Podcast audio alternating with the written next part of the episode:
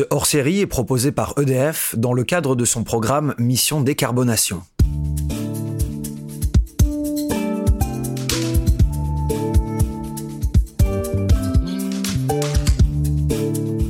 Depuis le début de ce podcast, on s'est beaucoup intéressé aux solutions de décarbonation mises en place par les entreprises. Cependant, lors du dernier épisode consacré à la stratégie environnementale des Jeux de Paris 2024, j'ai réalisé que se pencher sur les initiatives d'autres acteurs plus institutionnels, dirons-nous, change la donne. Différence de facteurs, de défis, de contexte.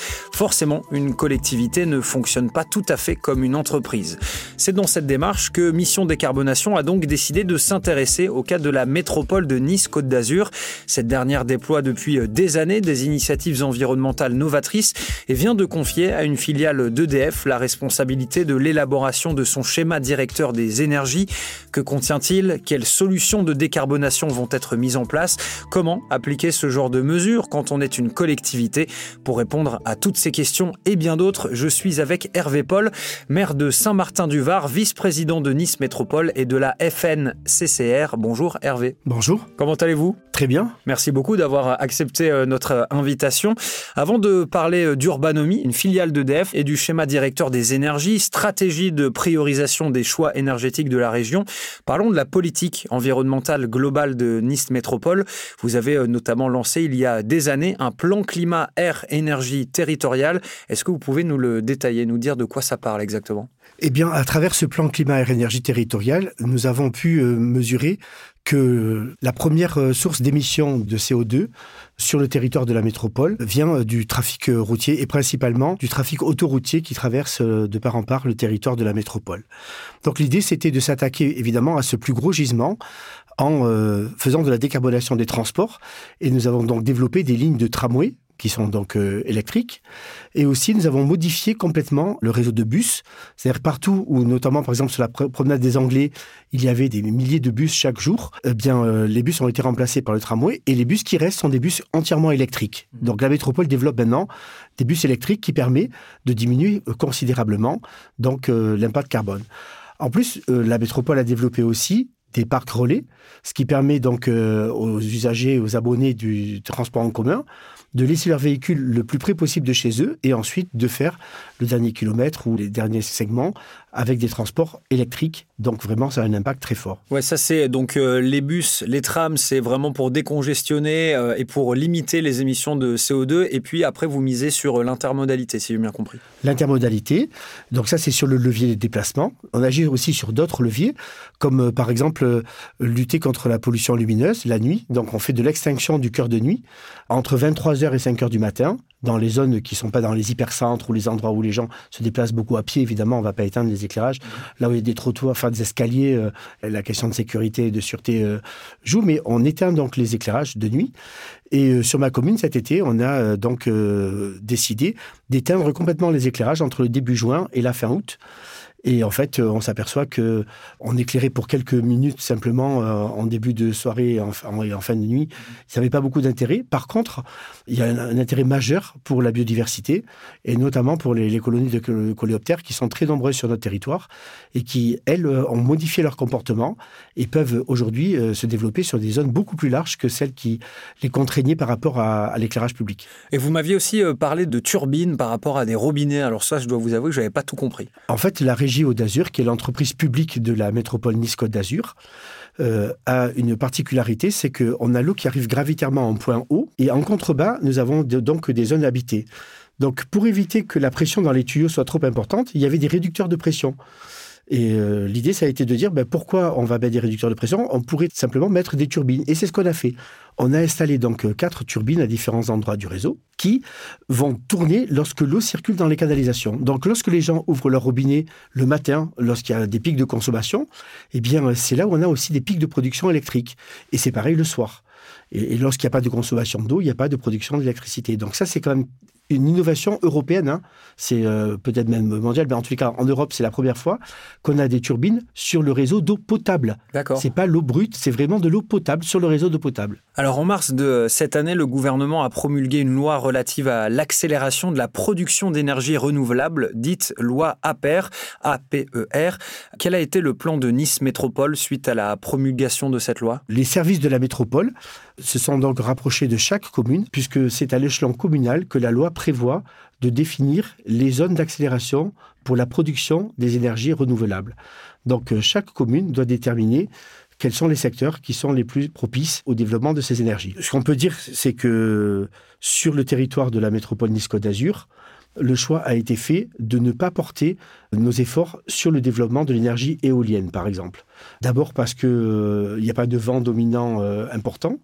Et ensuite, parce que c'est pas en accord avec le, mm. mode de développement sur euh, la qualité des paysages, sur le développement du tourisme qualitatif. vous, c'est plus le soleil, quoi, je dirais. Exactement. Et nous, on a deux vecteurs sur lesquels on, travaille déjà.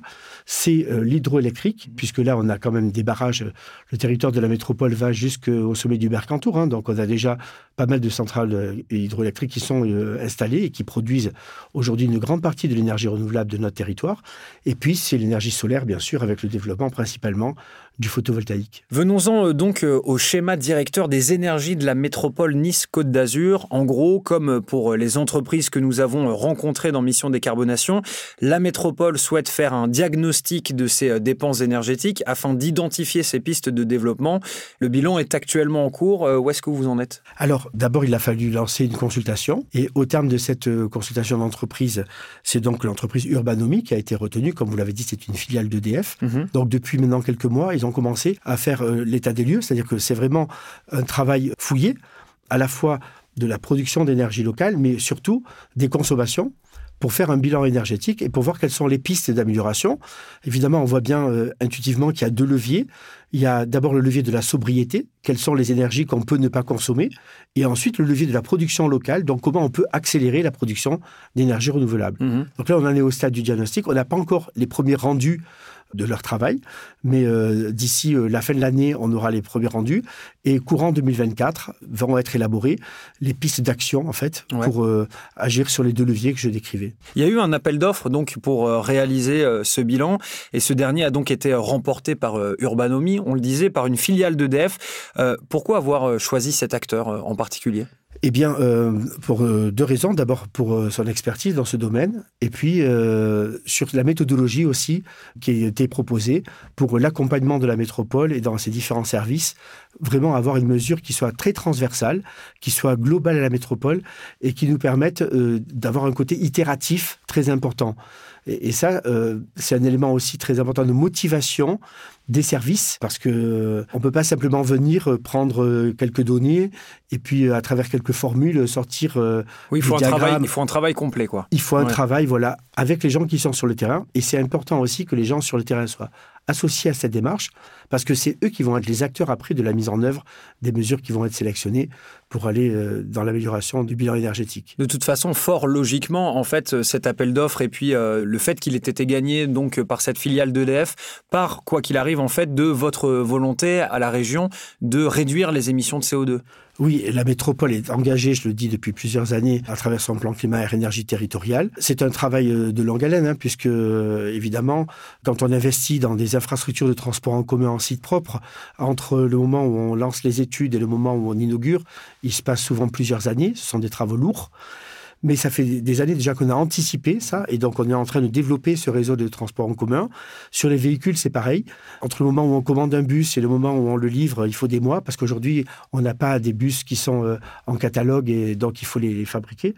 Donc c'est euh, vraiment un travail euh, au long cours. Et c'est vrai que c'est quand même très important de se dire que tout ce qu'on fait, il y a des effets cliqués, c'est-à-dire qu'on ne reviendra pas en arrière on va pas racheter des bus euh, gasoil pour remplacer des bus électriques. Oui, bien sûr. Et, c'est vrai que donc tout ce qu'on fait, ça va dans le bon sens. Et après, ce qu'il faut, c'est arriver à amplifier ces actions et puis à emporter aussi le territoire, parce que ça ne peut pas être que les services de la métropole. Concrètement, dans la métropole, il y a les transports en commun qui sont une compétence métropolitaine, mais ensuite, il faut que chaque commune adhère au dispositif. Il faut que les élus adhèrent, il faut que les services mmh. adhèrent. Et in fine, il faut arriver à emporter dans cette démarche vertueuse la population, les administrés. On va revenir hein, sur euh, les administrés, bien sûr, mais euh, pour euh, rester sur ce plan, vous, vous ne venez pas de nulle part, puisque comme je le disais dans l'introduction, vous êtes aussi maire de Saint-Martin-du-Var, et donc ce genre d'initiative environnementale, vous connaissez bien, vous l'avez beaucoup fait, vous le faites encore à Saint-Martin-du-Var. Exactement. La commune de Saint-Martin-du-Var, 3500 habitants, donc c'est une petite commune. On a décidé de d'apporter notre contribution au plan global national de sobriété. donc le conseil municipal a adopté ce plan et on le met en œuvre. Et concrètement, on a déjà beaucoup avancé.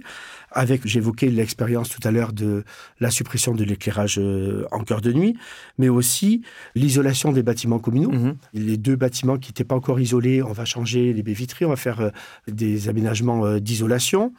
Nous avons aussi fait une étude pour modifier. On a deux chaudières qui sont anciennes une dans l'école élémentaire, une dans l'école euh, maternelle. On va changer ces chaudières pour avoir des systèmes de chauffage beaucoup plus performants. Et puis on a regardé aussi sur l'ensemble des bâtiments communaux quelle était la possibilité d'implanter des panneaux photovoltaïques pour produire de l'électricité. Ça, plus du LED en plus, j'ai entendu Alors on a remplacé évidemment tous nos néons par des pavés de LED. Donc là, c'est des économies qui sont très importantes parce que pour le même niveau d'éclairement, eh bien, euh, les pavés de LED permettent d'économiser plus de 50% de l'énergie. Mais en plus, on s'aperçoit qu'on y voit beaucoup mieux. Donc c'est aussi un confort pour les utilisateurs. Et ça, c'est très important. Et sur les panneaux photovoltaïques, notre objectif, c'est vraiment d'aller là sur à la fois un enjeu économique, c'est-à-dire euh, consommer l'électricité qu'on produit. Quand on voit le coût de l'énergie et la vitesse à laquelle il va continuer à augmenter, on voit bien qu'il y a un enjeu économique, mais il y a aussi un enjeu de démonstration et d'entraînement pour dire, voyez, euh, nous, on, appelle la population à participer, à, participer à ce plan de sobriété énergétique. Eh bien, nous, euh, la collectivité, on montre l'exemple. Et ça, c'est quelque chose qui, je suppose, vous a vraiment beaucoup aidé, beaucoup influencé euh, dans justement la mise en place de ce plan, mais cette fois-ci à échelle régionale. À l'échelle de la métropole, c'est vrai que lorsqu'on a cette expérience locale, pardon. à l'échelle à l'échelle locale, on peut aller beaucoup plus vite parce que c'est plus facile de réunir un conseil municipal d'une commune que de réunir un conseil métropolitain. Euh, on a vraiment cette possibilité de cette souplesse, cette agilité, cette réactivité qui nous permet d'aller beaucoup plus vite. Et, en fait, on s'aperçoit que euh, ben, il y a des pistes euh, qu'on a trouvées, et puis en même temps, il y a des écueils sur lesquels on a perdu un peu de temps. Ben, ça permet de tirer les enseignements et de faire bénéficier la métropole de cette expérience, et j'allais dire même peut-être de cette expertise, modestement, parce qu'on s'aperçoit qu'on arrive à avancer très vite.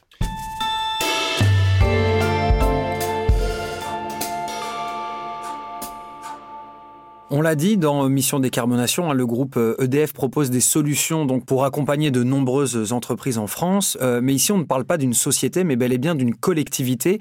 Qu'est-ce que ça change selon vous? Vous m'avez déjà donné un petit peu une réponse dans le sens où il faut embarquer, voilà, les élus, les citoyens, les citoyennes, les communes avec vous. Comment ça marche ça? La force de l'exemple, c'est quand même quelque chose qui est vraiment euh, très important pour mettre dans le mouvement. Tant qu'on parle de théorie, tant qu'on parle de concept, euh, les gens savent pas trop par quel bout le prendre. À partir du moment où on met en place, par exemple, le développement des panneaux photovoltaïques sur les bâtiments communaux, D'autres communes s'intéressent à ce qu'on fait. Ils se disent, mais tiens, regarde à Saint-Martin, ils ont fait ça, ça va leur permettre d'économiser euh, tant de consommation, ça va faire... c'est bien. Donc, nous aussi, on y va. Et puis, les bureaux d'études aussi. Les bureaux d'études avec lesquels on a travaillé, ce sont des bureaux experts. Mais la réglementation évolue très vite dans ce domaine. On parlait de, il y a dix ans, toute l'électricité qu'on produisait, on la revendait au réseau. Mhm. Puis, euh, on est passé à l'autoconsommation individuelle. Je consomme sur le bâtiment l'énergie que je produis sur le bâtiment. Aujourd'hui, on arrive à l'autoconsommation collective. C'est-à-dire, je produis de l'électricité sur plusieurs bâtiments communaux et je la consomme sur l'ensemble des bâtiments communaux. Mmh. On peut même aller plus loin avec des sociétés qui peuvent être montées pour partager avec des tiers avec des, habitants, avec des entreprises, cette production d'énergie euh, renouvelable. Donc la réglementation évolue très vite et les bureaux d'études s'adaptent et eux aussi travaillent beaucoup avec des entreprises, des fois avec les collectivités, il y a d'autres réflexes à prendre. Donc le fait d'avoir euh, pu mener à l'échelle 1, je veux dire euh, grandeur nature, sur une commune quand même de taille moyenne, mhm. cette expérience, ça leur permet d'aller plus vite ensuite dans les autres expérimentations sur les collectivités. Faut taper du poing sur la table quand même, où tout le monde a l'air quand même assez partant pour euh, réussir à changer les choses et aller dans le bon sens D'abord, il faut être convaincu. Et ensuite, il faut arriver à expliquer, il faut faire de la pédagogie. Quel est l'intérêt? Pourquoi on fait ça? C'est pas juste pour avoir une ligne de plus sur son bilan de mandat. Mmh. Il y a un intérêt, et cet intérêt, il colle à, à ce qu'attendent aujourd'hui les gens. Je veux dire, euh, une euh, politique plus résiliente, plus en harmonie avec le territoire, plus autonome. Tout ça, c'est des choses qui parlent aux populations. Encore faut-il être capable de mettre les bons mots, de les expliquer, et puis aussi de régulièrement les réunir. C'est ce que nous faisons euh, à Saint-Martin-du-Var. Beaucoup de réunions publiques pour leur expliquer, voilà, on va faire ça, on va changer la chaudière de l'école, on en parle dans les conseils d'école pour que les parents d'élèves soient informés, les enseignants, les personnels qui travaillent dans les écoles. Et donc, euh, après, ils en parlent chez eux. Ah ben tiens, euh, la mairie va changer la chaudière, on va avoir euh, un système plus performant. Ils en parlent à leurs enfants. Et donc, c'est comme Mm. ça. De, et- mais c'est par l'expérience réussie qu'on arrive à faire passer les messages. Parce que dire, voilà, la mairie a fait un plan de sobriété énergétique, c'est bien. Bon, euh, vous voyez ce que je veux dire C'est euh, voilà, c'est un peu court comme argument pour mettre en mouvement euh, la population. Et on s'aperçoit que la population répond positivement parce que dans les déclarations préalables que nous recevons dans les demandes d'autorisation d'urbanisme en mairie, eh bien maintenant, euh, depuis euh, à peu près euh, un an, presque chaque semaine, on a des particuliers qui viennent pour nous demander l'autorisation d'installer des panneaux photovoltaïques sur leur toit pour faire de l'autoconsommation individuelle. Donc ça veut dire que le message passe. Et puis, bon, euh, l'augmentation du coût de l'énergie électrique euh, contribue aussi à rendre ces euh, projets plus attractifs avec des taux de retour sur investissement qui sont aujourd'hui de l'ordre de moins de 10 ans, alors qu'on a des panneaux qui sont garantis en performance et en durabilité sur plus de 25 ans. Donc on voit bien que là qu'il y a aussi un intérêt économique. C'est bien de faire des économies, mais quand on fait des économies en ayant en plus le sentiment de bien faire pour la planète, Bien sûr. là ça donne tout son sens au projet. Vous m'offrez une transition parfaite en parlant euh, des particuliers, des citoyens, euh, des citoyennes. Ceux de la métropole, euh, comment ils perçoivent vos initiatives? Est-ce que vous avez des retours? Euh, Comment vous communiquez avec eux sur vos initiatives environnementales? Alors la métropole a mis en place un guichet de la rénovation énergétique qui a pour but donc d'informer les, les citoyens, mais aussi les professionnels, les syndics, les entreprises qui souhaitent engager des projets euh, donc euh, pour améliorer les performances énergétiques de leurs bâtiments ou développer de la production euh, d'énergie locale renouvelable.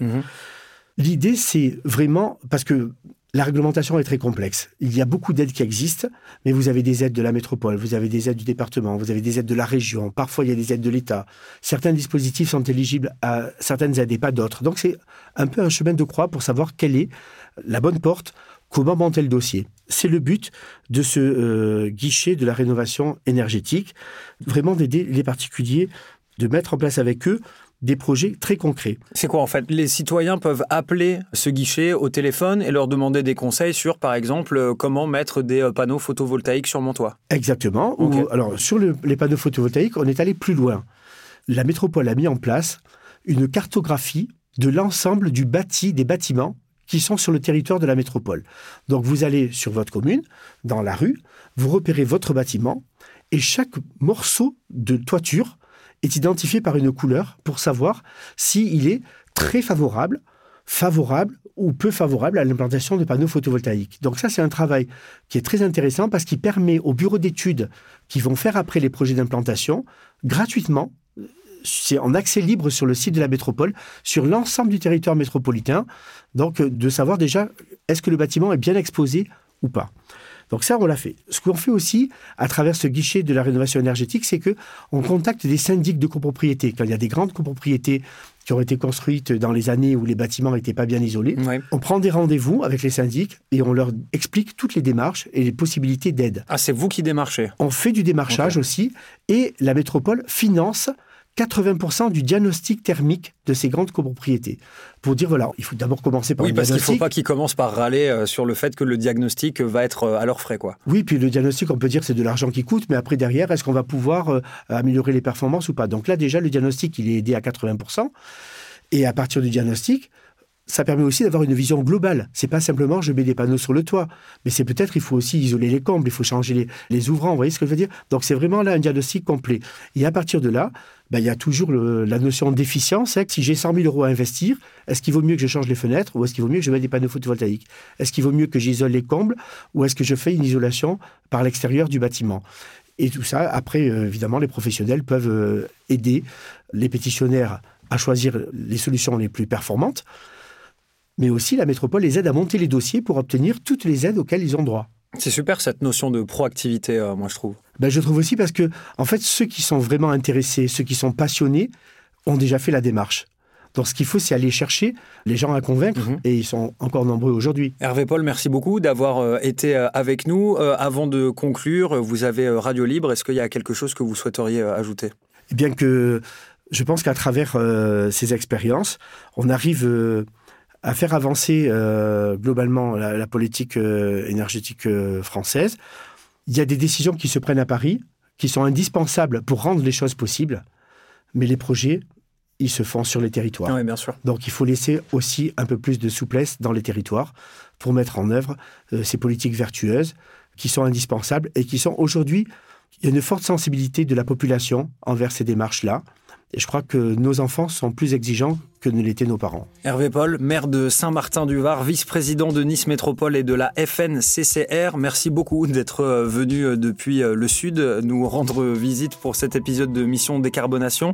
Cet opus, justement, est à présent terminé, mais on se retrouve très vite pour un nouvel épisode, chers auditeurs. En attendant, n'hésitez pas à aller écouter nos productions précédentes. Ça vaut le coup, je vous le promets. À très bientôt. L'énergie est notre avenir, économisons-la.